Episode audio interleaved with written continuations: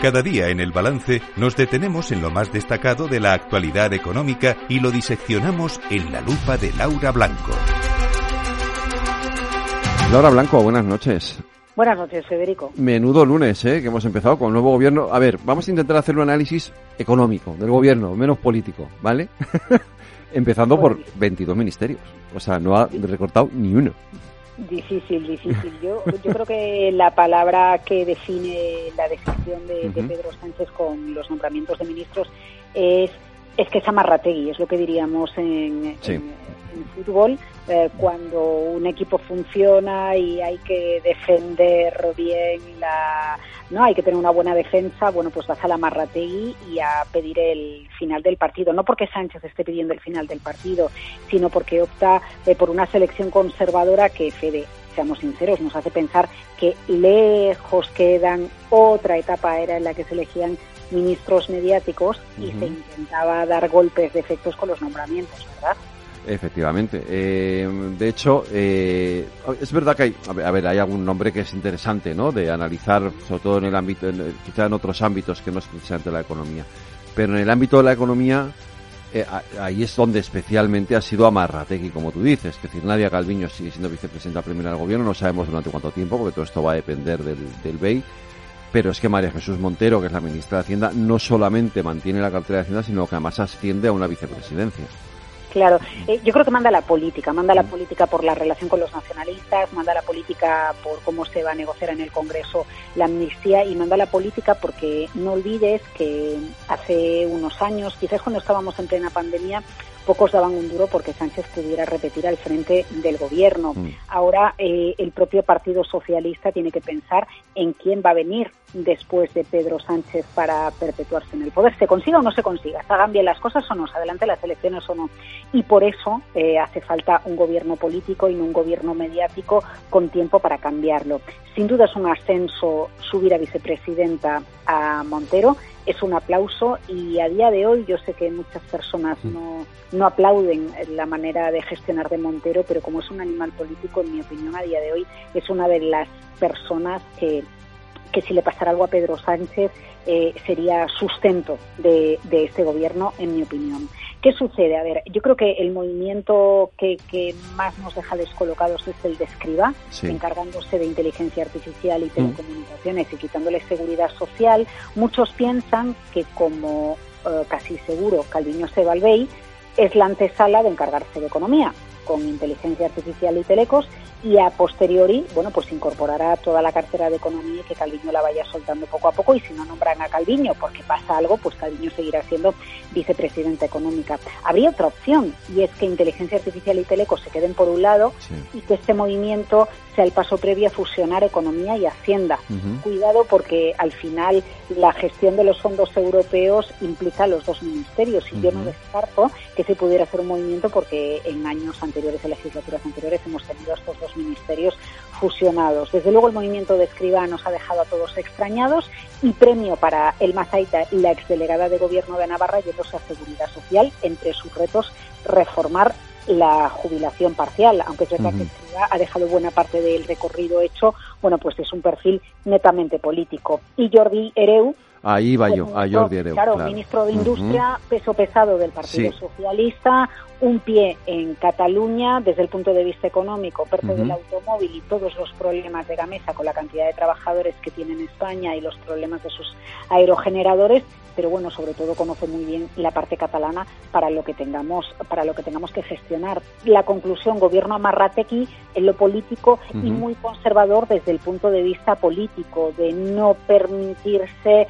eh, nombramientos mediáticos para tener todos los blancos. yo, yo, quería detenerme un poquito en el tema de Ereu, porque no solamente tiene ese, ese componente eh, catalán, eh, sino también el, el, hecho de, del papel que va a jugar la industria en el, en el futuro y el papel que está eh, que va a jugar la SEPI en el futuro. Es decir, eh, estamos viendo cómo la SEPI empieza otra vez a moverse, a mover ficha, ¿no? En algunos sectores que considera estratégicos y esto va a ser parte de, la, de lo que ocurra en los próximos en los próximos años, ¿no?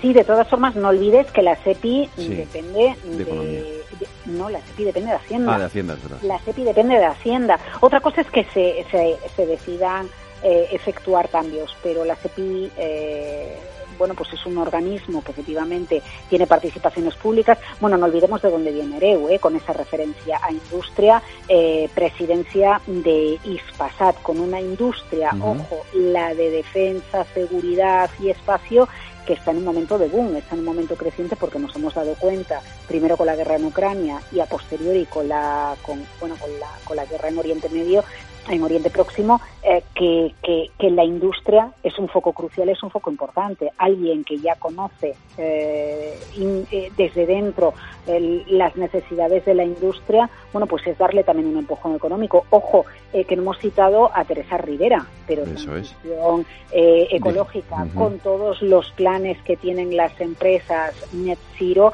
las grandes empresas, por supuesto es un factor a tener en cuenta porque determina las políticas de los ayuntamientos, de las comunidades autónomas y sobre todo las políticas empresariales o que apostemos por más energía eh, eh, eh, solar fotovoltaica, que es el caso ¿no? del PIMEC que, que ahora está estudiando el PENIEC, que ahora está estudiando Bruselas, eh, cuando la industria, por ejemplo, está pidiendo mayor apoyo a, alternativas al gas, como es el uso de los biogases a raíz de la biomasa, ¿no? eh, bueno, eh, flanco industria cogido con EREU, flanco de energía que no lo suelta, flanco economía que no lo suelta, de escriba no se deshace, aunque le asigna eh, una cartera un tanto extraña, eh, pensamos todos, y bueno, no hemos comentado el Ministerio de Trabajo, que Yolanda Díaz ahí sigue, y una de las primeras medidas que previsiblemente vamos a tener va a ser la subida del salario mínimo interprofesional.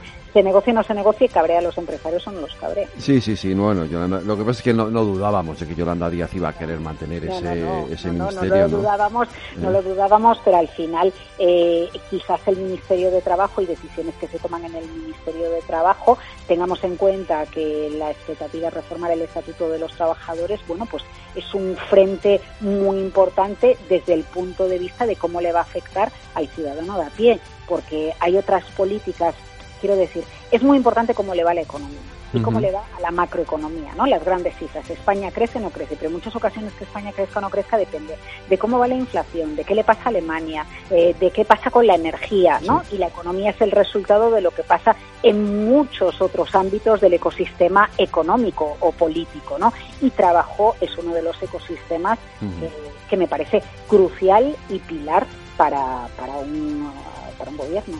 oye, eh, Laura, ¿y Argentina es un ecosistema también? Argentina, Argentina está desesperadita.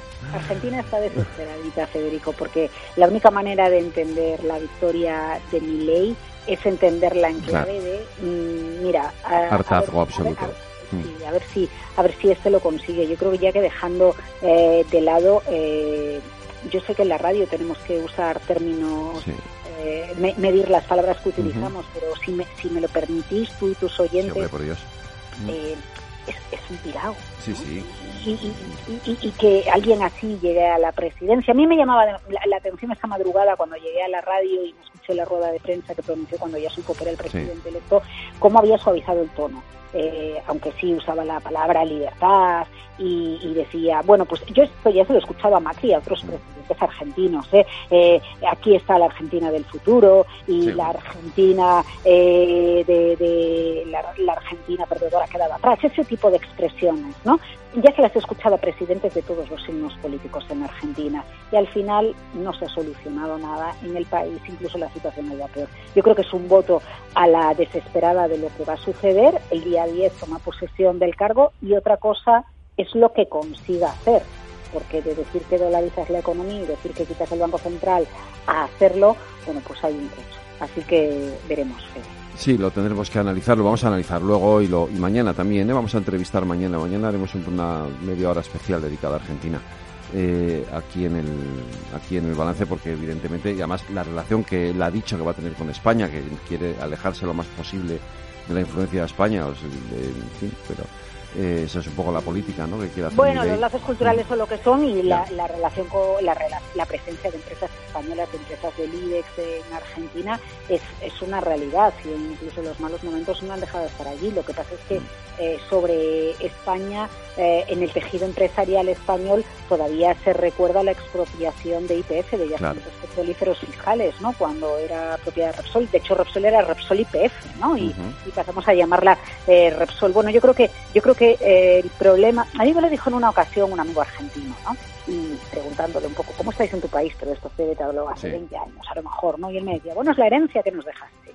¿no? Como haciéndonos culpables de lo que ellos estaban viviendo. A mí me parece que a día de hoy eh, nosotros no tenemos la culpa de la situación que pasa en Argentina y creo que una empresa española que trabaje allí lo que quiere es generar riqueza, porque las empresas cuando eh, están presentes en algún país lo hacen para para tener riqueza y si no dejan de estar, ¿no? Así que es evidente que en España, Argentina, si tiene algo, es un aliado que le puede ayudar a generar riqueza.